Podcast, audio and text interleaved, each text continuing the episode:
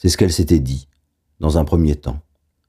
Puis, elle pensa que c'était peut-être moins ce qu'elle voyait, mouvant et répétitif, qui la laissait indifférente, que ce train lui-même, qui ne menait tout compte fait nulle part, qui toujours l'emportait vers la même destination, les mêmes gares, toujours à la même vitesse, sauf lorsque le trafic était perturbé, et cette fois où la locomotive avait roulé sur un sanglier, dont les morceaux avaient rebondi en claquant sous le plancher des wagons, fracados, emboutissage de chair éparpillée, ce qui avait mis en émoi tous les passagers. Il devrait mettre des grillages le long des voies pour éviter les accidents. Elle, à l'époque, avait plutôt imaginé que dans un même élan, le sanglier et tout le paysage s'étaient jetés délibérément sous les roues du wagon, en finir une bonne fois pour toutes. Elle savait sa vie petite et l'avait acceptée. Pourtant, même si les vies sont répétitives, elles peuvent paraître monotones. Alors, dans un sursaut venu d'elle ne savait où, elle avait décidé de se mettre à lire. Cela faisait de nombreuses années qu'elle n'avait plus ouvert un roman, peut-être depuis la fin du lycée, où elle se souvenait vaguement avoir lu d'un œil ennuyé des ouvrages assommants pour préparer son bac. Mais le livre lui parut à ce moment-là une solution simple, transportable et pratique pour aller voir ailleurs.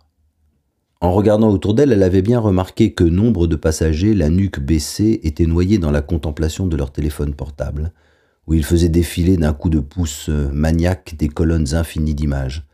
Elle se demandait d'ailleurs d'où pouvaient bien venir toutes ces photos ou vidéos, si c'était là une bande qui finissait par s'épuiser comme un rouleau sur lequel on tire, ou bien si ce n'était qu'un trou d'où surgissaient ces images générées par quelques machines délirantes.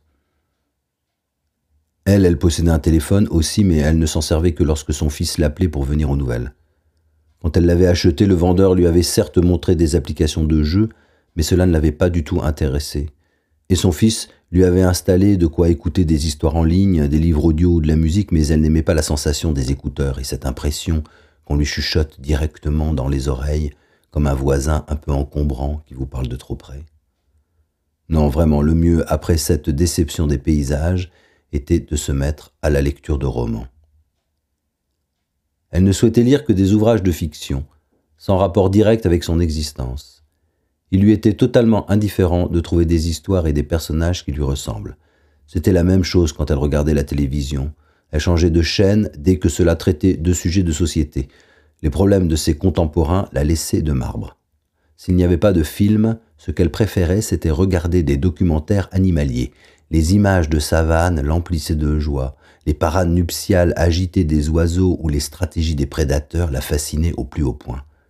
Et dans le train, pour cette nouvelle occupation, elle ne voulait lire que des histoires inventées, s'évader, comme on dit bêtement.